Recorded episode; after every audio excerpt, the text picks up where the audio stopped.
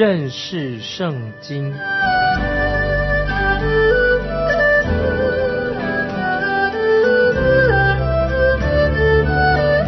认识上帝的话，把上帝的话带到全世界。本节目是由认识圣经机构和环球广播电台联合制作，欢迎收听。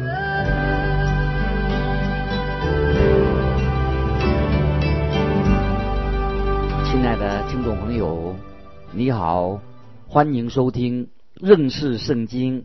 我是麦基牧师。现在我们要看关于建造神的殿、教会建造的一个方式。现在我们看以弗所书十一、十二节，以弗所书第二章。所以你们应当纪念，你们从前按肉体是外邦人，是称为没受割礼的。这名原是那些。凭人手在肉体上称为受割礼之人所起的，那时你们与基督无关，在以色列国民以外，在所应许的租约上是局外人，并且活在世上没有指望，没有神。听众朋友注意这两节经文的这个意义。当时的以弗所教会大多数是由外邦人所组成的，只有小一小撮啊是属于犹太人，外邦人。是称被称为是没有受割礼的。那么犹太人那些基督徒，他们以前受过割礼，所以他们就给外邦人的基督徒贴上一个标签啊，他们没有受过割礼。从亚伯拉罕开始，一直到圣灵在五旬节降临这段时间，犹太人跟外邦人他们之间曾经就是做了一种区分。在之前，以色列在列国当中，他们有独特的一个地位。外邦人他们只要要改变自己原来的信仰之后，他们才能够来到神面前。那么又就因为这种区分，就是有了纷争。因为有些以色列的信徒啊，犹太人信徒，他们自认为高人一等，有点轻视外邦人，所以彼此之间就有了隔阂。那么在这这几节经文里面，就叙述了，特别叙述到外邦人还没有信主之前，他们的悲惨跟绝望的状况。那么今天也是啊，说明还没有信主的人啊，世上的人，世上解释世上的意思，从这个以弗所书第二章十一十二节可以看得出来。第一点说到啊，外邦人不信的与基督无关，是世上的人，定义就是说他们在基督以外。第二点说到他们是在以色列国民以外，就是说到他们与以色列国民是无份的。那么这是给外邦人所下的定义，外邦人。他们没有以色列人的信仰，他们没有权利承受神给以色列人的应许。今天外邦人，我们也是这样，没有这种权利，因为神没有给我们这种应许。第三，在应许租约上是局外人，这什么意思呢？就是神给以色列国有应许，神跟以色列所立的约仍然有效，那么神就应许给以色列民啊，应许之地，有一天神会把这个地图给他们。是按照神的时间，那么神也给我们基督徒啊，今天信主人有应许，在约翰福音十四章二三两节，我去原是为你们预备地方去，我若去为你们预备的地方，就必再来接你们到我那里去，我在那里，叫你们也在那里。主耶稣的应许。第四是讲到外邦人，他们没有指望，在世上那些虽然他们有宗教，可是。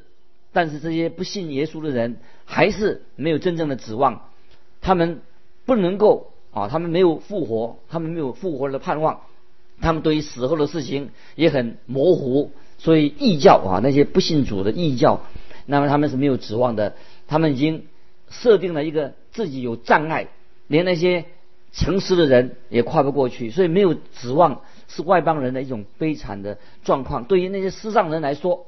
他们最重要的是什么啊？就是今生，今生有的吃，有的喝，吃喝玩乐，他们不能错过，就是追求这些。既然是没有人生，没有什么死后不能够复活，他们就更加的悲惨，就是没有指望的。第五点，他们活在世界上没有神，为什么没有神呢？不是说神离弃了他，是他们离弃了神。所以那些不信神的人是他自己的选择，他们自己选择不信，他们就变成。世上的人活在黑暗当中。如果一个世上的人，他能追求什么呢？当然就是说，只能够吃喝玩乐。他因为他们对人生没有指望，就是活一天是一天，直到他们死为止。所以他们就是尽量的吃喝玩乐啊，就是这样。他们因为这是没有神的状况，保罗描述的令人很可怕啊，讲这些没有神的人，不信神的人。但是感谢神，有奇妙的事情发生了。我们看十三节，你们从前远离神的人，如今却在基督耶稣里靠着他的血已经得亲近了。感谢神。那这里说，在圣殿里面，外邦人啊，原来在圣殿里外邦人，他们不能够到了那个至圣所里面，他只能够在外院一个角落的地方。那么外邦人虽然可以进到圣殿里面，只能远远的站着。可是现在外邦人他已经在基督里面了，跟以前就不一样的。过去他们没有基督，现在他们在基督里面了，所以他跟神的隔绝啊、隔阂的状况已经障碍已经除去了。他们可以外邦人信主的人可以与神亲近了，当然不是靠着他们自己的善行、自己的努力，而是靠着耶稣基督的宝血。我们继续看十四到十七节，因他是我们的和睦。将两下合而为一，拆毁了中间隔断的墙，而且以自己的身体废掉冤仇，就是那记载在律法上的规条，为要将两下借着自己造成一个新人，如此便成就了和睦。记在十字架上灭了冤仇，便借这十字架使两下。归为一体，与神和好了，并且来传和平的福音给你们远处的人，也给那近处的人。感谢神啊！这些经文我来做一个解释。当听众朋友你接受耶稣基督的时候，你不再不但能够能够和其他的信徒成为一体，而且你跟其他的人在神面前有同等的地位，因为我们每一个人在神面前都是平等的。所以，信徒跟信徒之间不应该有隔阂啊，没有高低之分。在基督里面，我们都合而为一的。听众朋友，如果你是基督徒，不论你是谁，我们都会啊是在一起的，在一个身体里面。所以这里特别经文只是说，无论是犹太人、外邦人，他们本来是对立的，但是耶稣基督使他们什么彼此和睦了，拆毁了中间彼此之间的隔阂了。他们中间有篱笆，有对立，有冤仇。都除去了，使他们成为一个什么新人，在基督里面都和好了，都合而为一的，造就了基督造就了这样的和睦。也就是说，因为我们与神已经和好了，所以彼此之间，无论是犹太人的基督徒或者外邦人的基督徒，在基督里面都和好了，因为神已经与人和好了。今天我们可以坦然无惧的来到啊神面前，他就接纳我们了。因此，在哥林多后书五章二十节这样说：“我们替基督求你们与神和好。”那么，如果这是一个事实，只要你愿意与神和好，在基督里面，你就是一个新人，成为基督身体里面的一部分啊！不管你是犹太人还是外邦人，就没有分彼此，就合一的，因为我们是新造的人啊，就彼此要和睦了。在这段经文里面，特别是强调耶稣基督。他人子的荣耀，不仅仅借着他的十字架带来的和睦，使凡信他的人，在他里面的人变成一个新造的人，也变成什么一个身体的。最初神把犹太人从列邦当中特别拣选出来，因此犹太人他以为他是神的选民，就渐渐有了属灵的骄傲，所以造成犹太人跟外邦人之间啊他们之间的仇恨。当犹太人和外邦人都在基督里面都信主了。他们就之间就有了和睦了，不仅仅造成和睦，并且他们有一个新的关系，建立了新的关系，因为这是新人，所以保罗在哥林多前书第十章三十二节说：“不拘是犹太人，是希利尼人，是神的教会，你们都不要使他跌倒。”那么这里教会指什么呢？就指到那新造的人，因为这个不是把外邦人提到犹太人的身份里面，不是的，神把犹太人。以及外邦人，如果信主的，他们都一同进到一个更高的一个层次里面，更高的地位里面，因为他们已经升到哪个地位了？在基督里面合而为一的。所以感谢神，在基督里面啊，我们都是基督徒，无论是外邦人、犹太人，哪一国的人，在基督里面合而为一，我们都有共同的一个天上的父。可是啊，有些人说全世界人类啊都是一家人，可是我对这种说法不太能够同意。他说我们都有一个全世界人都有个共同的父，那么我认为这种说法不是最正确的。真正的兄弟姐妹的关系。是乃是一群在基督里面的人所组成的。只要他是在基督里面，才能够是真正的兄弟姐妹。所以，因为在主里面的，在基督里面的才是新造的人。所以，今天神所建造的圣殿，不是不是各种的人啊，不是全世界的人都在圣殿里面，乃是在基督里面。因为在基督里面才是一家的人。犹太人和外邦人当然都是罪人，但是现在我们都蒙恩了。那么我们之前我们都是饲养当中的后裔，所以罗马书三章九节怎么说呢？罗马书三章九节说：“这却怎么样呢？我们比他们强吗？绝不是的，因我们已经证明犹太人和希利的人都在罪恶之下。这说明了每个人一个罪人的本来的状况。这里知道，无论是犹太人和外邦人之间啊，现在已经有了和睦了。犹太人和外邦人。”之前都是以罪人的身份来到主的十字架面前，所以就成为一个新造的人，就是变成基督的身体了，也成为了圣灵所居住的殿。旧约的圣殿，那个时候当然还是开始没有圣殿，开始是有会幕或者有圣殿。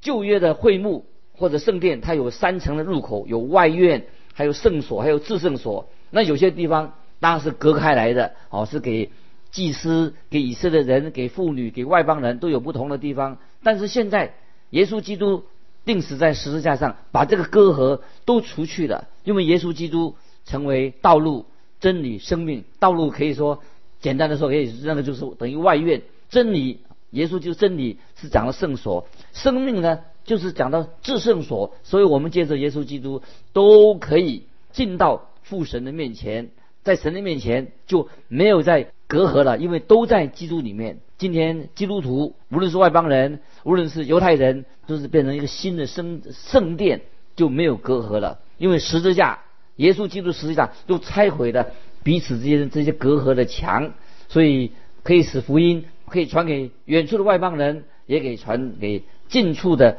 犹太人，都在成为一了。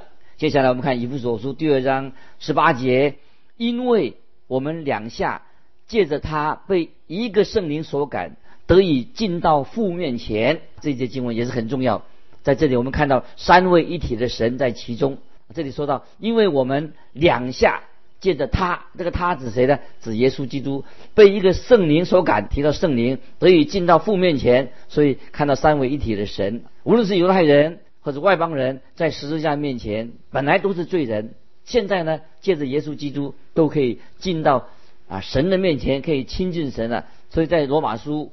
第五章说到特别重要的信息是，因信称义的人都可以得到这个祝福。我们的神太奇妙的，所以并不是说啊，我们信主了，随随便便很鲁蛮的到神面前。我们可以今天借着耶稣基督，我们来亲近我们在天上的父。所以每个信徒跟其他信徒都是一样的，都有权柄来到神面前。接下来我们看十九二十节，这样你们不再做。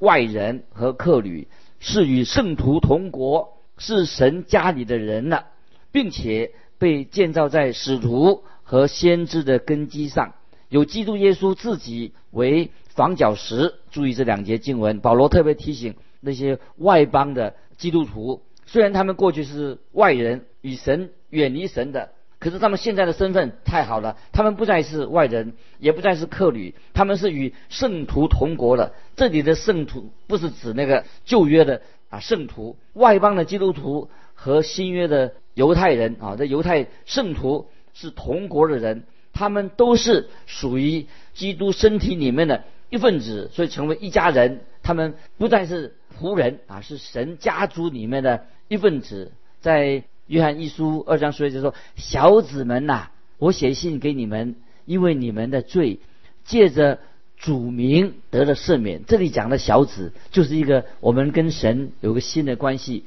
在旧约当中啊，确实没有这样的关系。连大卫他是合乎神心意的人，或者说他被称为什么？他称为说仆人啊，在神面前他是一个仆人。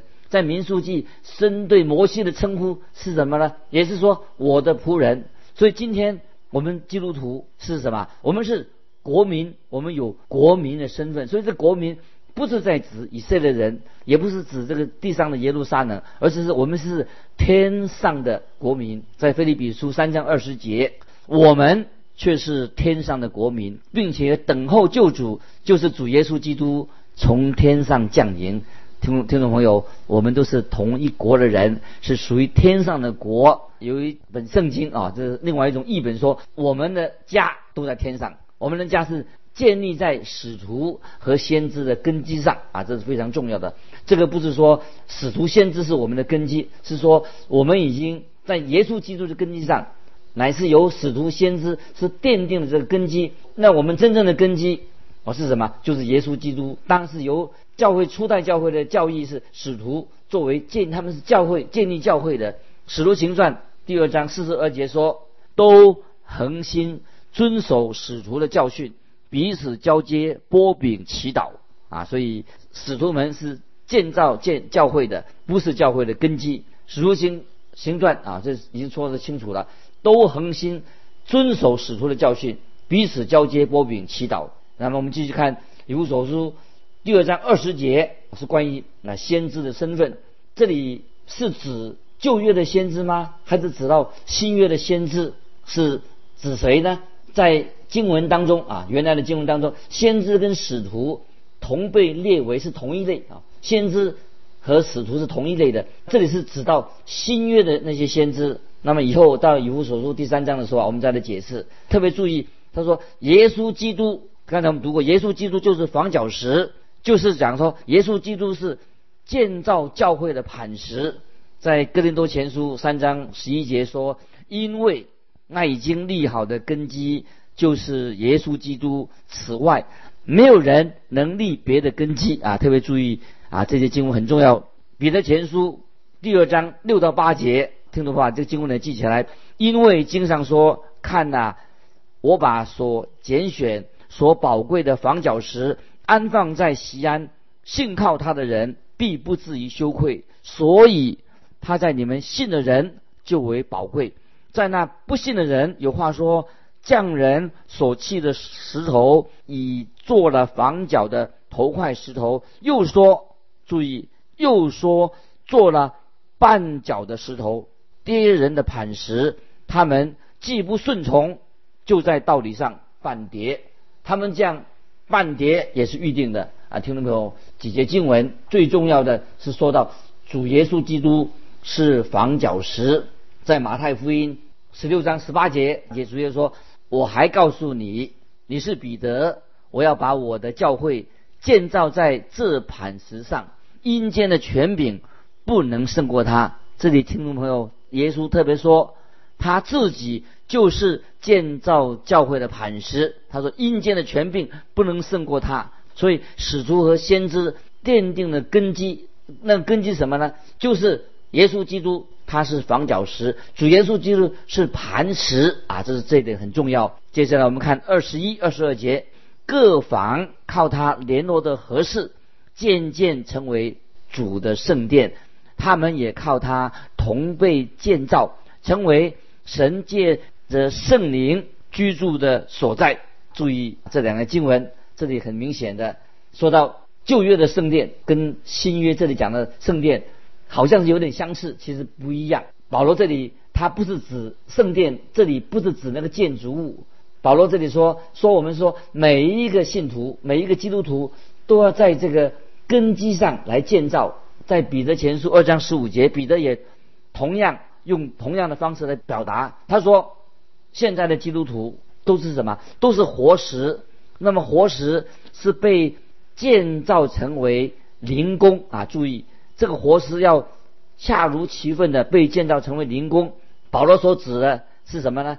教会现在是正在建进行建造成为渐渐成为圣殿，这个很有意义。因为在保罗的时代，我们知道，在保罗的时代里面，希律王所建造那个圣殿还没有。全部完工，在主耶稣的时代，圣殿他那个时候的圣殿也是建筑了四十年之久，并且在主后七十年，那个圣殿所建造的希律王建造都被摧毁了。即使圣殿在被摧毁那个时候，那个圣殿也没有完全的啊全部的完工。但是感谢神，那今天教会今天的教会是神在建造，正在建造当中，总有一天会完成，会完工。这里特别说到以弗所说到，渐渐成为圣殿，会渐渐的成为什么殿呢？成为主的圣殿，证明说明是什么呢？圣殿还没有真正的完工。那么圣殿的结构啊，当然不是用石头啊，冷冰冰的石头一块堆在一块上面。圣殿现在的圣殿，神的殿正在什么？在成长之中，就像基督徒今天正在成长当中啊。神用这些。死的材料，死在罪恶过犯当中的材料，就是这些我们护给我们已经有新的重生了新的生命，活着的我们重生的石头，渐渐的什么要成为主的圣殿，主为活的圣殿。感谢神，所罗门所建造的圣殿，那个时候所罗门建造圣殿的时候，在当时听不见铁锤的声音。同样的，今天我们这些死在罪恶过犯当中的人，我们受洗了，我们重生了，圣灵也是安静的。把我们的生命建造，我们的生命使我们进到圣殿里面，神的殿成为一个灵宫啊，这是很奇妙的，渐渐成为主的圣殿。在哥林多前书十二章十三节说：“我们不拘是犹太人，是希利尼人，是为奴的，是自主的，都从一位圣灵受洗，成了一个身体，隐于一位圣灵。”听众朋友要注意啊，这些经文什么意思？这里。特别听到说圣洁、圣洁的圣殿，或者说圣洁的一个圣所，这个圣所、圣殿是圣洁的，因为为什么称为圣殿呢？就是有圣灵住在里面，所以不是住在房子里面，住在哪里呢？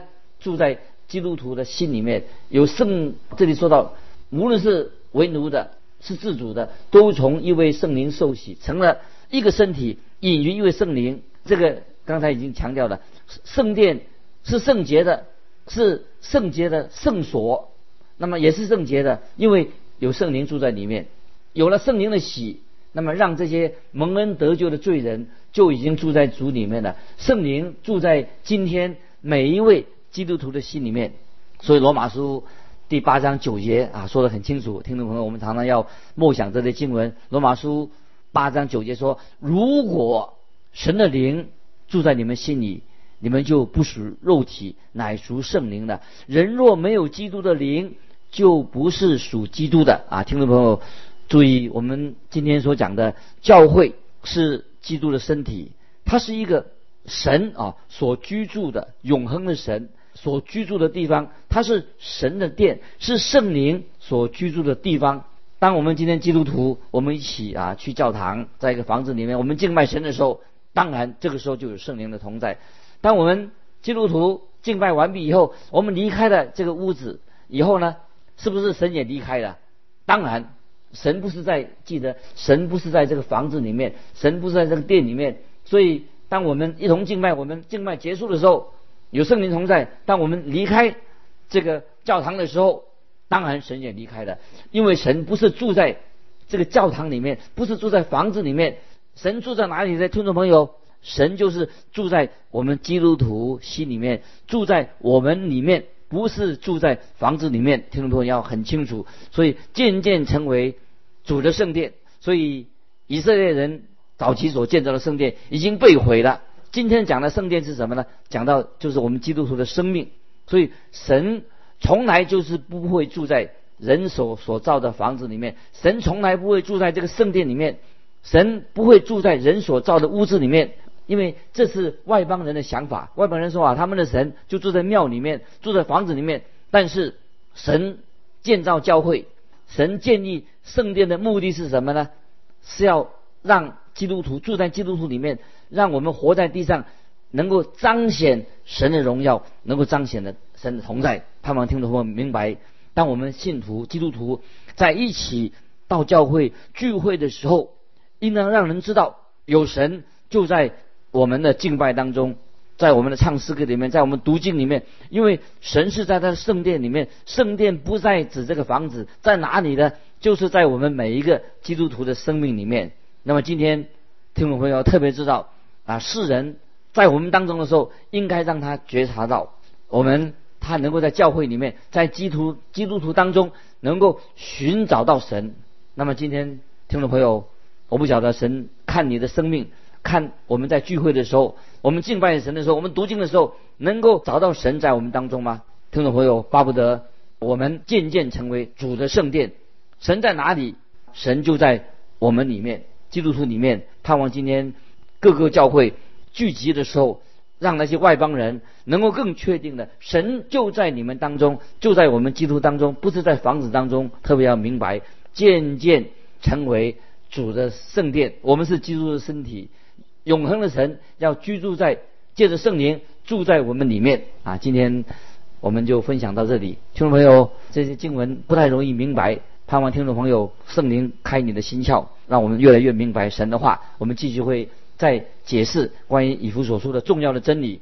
今天我们就分享到这里，听众朋友，如果你有感动，欢迎来信分享你的信仰生活。来信可以寄到环球电台认识圣经麦基牧师收。愿神祝福你。我们下次再见。